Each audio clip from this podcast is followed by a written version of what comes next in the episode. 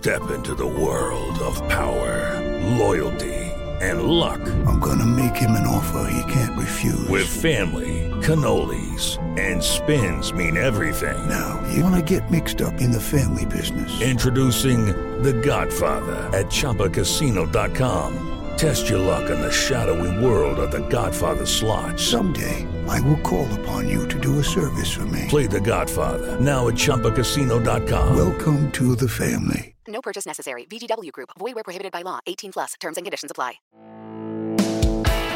Este es el podcast de Alfredo Romo. 889noticias.mx. ¿Cómo cierras este año en cuestión económica? Espérame, espérame, espérame. Ya sé que el país no está como para decir, no, hombre, Romo, soy millonario, no puedo estar más feliz. Ojalá alguien lo esté pensando ahora cerrando este año. Eh, creo que todos deberíamos de estar contentos de tener un trabajo, de hacer lo que amamos hacer y de recibir una remuneración por ello. Pero lo que quiero que toquemos hoy es, pues, cómo nos vamos a organizar para el fin de año, oigan. Porque, a ver, tenemos eh, de frente, así de entrada, pues eh, los gastos que representa el fin de año. Entre otros, celebrar las posadas. Ya sé, suena exagerado, pero ¿a poco no te saca un dinerito? Celebrar las posadas, celebrar la Navidad, preparar Año Nuevo, ayudarle a Santa si es que así decides hacerlo, ¿no? Hay veces que Santa necesita apoyo, hay veces que no. Y entre todas estas fechas y celebraciones viene algo muy importante, que se llama fiestas de fin de año. Simplemente preguntarte, ¿vas a tener intercambio ahí en el trabajo? ¿Vas a tener intercambio de regalos en el trabajo, en la oficina? ¿En el taller, en la tienda, en donde trabajes? ¿Habrá? ¿De a cuánto va a ser por ahí el moche? ¿Qué te gusta? ¿100 pesos? ¿250? ¿500 pesos de intercambio? Después, Navidad. Sabemos que es una inversión. no es que la quiero ver necesariamente como un gasto, pero una inversión.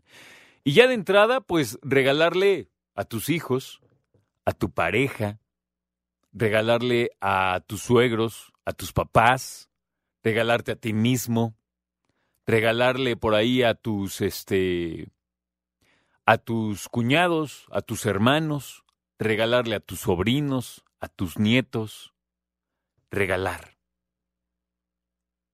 Claro, siendo honestos, muchos pensamos que hay que regalar porque también ellos nos regalan, ¿no? O sea, se invierte en la familia. Y después, no, pues la casa, pues la casa también merece, pues hay que ver qué, qué le vamos a regalar, una nueva tele, un refri, una lavadora, hasta las mascotas terminan siendo regaladas, un disfrazito, un juguete, ¿no?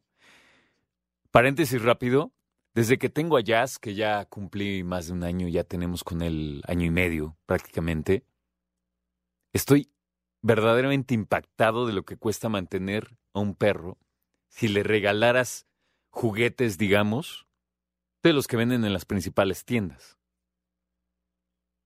Claro que todo se puede reducir a la pelota que quieras ahí de lo que sea, ¿no?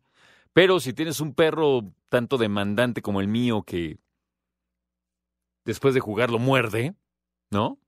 Entonces tienes que buscar algo que le dure. Total, el punto es, qué caro es mantener un perro a veces, en ciertas cosas, incluso con el puro alimento, ¿no? Cierro mi paréntesis. Regreso a, ¿cómo cierras el fin de año en cuestión financiera? ¿Estás listo, lista para enfrentar eh, este, esta inversión de diciembre?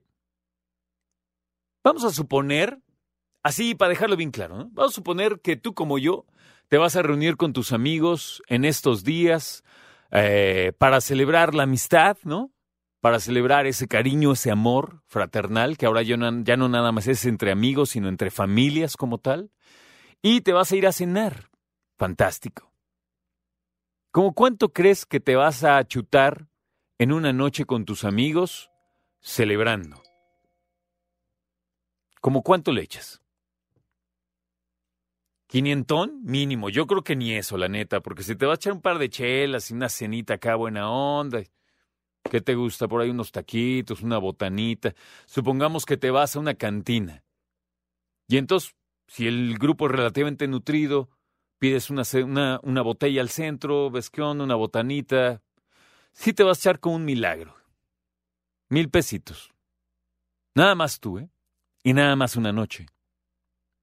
Ahora, los que tenemos la bendición de contar con muchas amistades y muchos grupos, pues si no es la reunión es la fiesta, si no es la posada, si no es el intercambio, ¿no? Y está bien, nada más, ¿con cuánto te vas a quedar? Hoy es día cuatro. A muchos, muchas ya les entregaron su aguinaldo. ¿Ya te lo chutaste? Adelante, tú lo juzgaste. No, no, yo no voy a decir nada. Ahora, si eso ya está invertido, falta la quincena y después, obviamente esperar el cierre del año. Yo quiero que reflexionamos en un punto importante. Enero. Para muchos enero representa como la cruda, ¿no? Monetaria, económica, financiera, de decir, chale, ahora sí nos chiflamos muchísimo con la lana. ¿Les ha pasado? A mí sí. Cañón. Así de amanecer enero, llegar rascando a la quincena desde diciembre, de hecho suplicando porque ya sea la segunda quincena de enero, y la verdad es que ahí está súper cañón porque es cuando empiezas a ver y a pensar, híjole, valió la pena ese detallito que me permití, ese regalito que me hice. ¿Valió la pena el jijiji jajaja? ¿Literal? ¿Valió la pena el jijiji jajaja? Porque déjame decirte algo.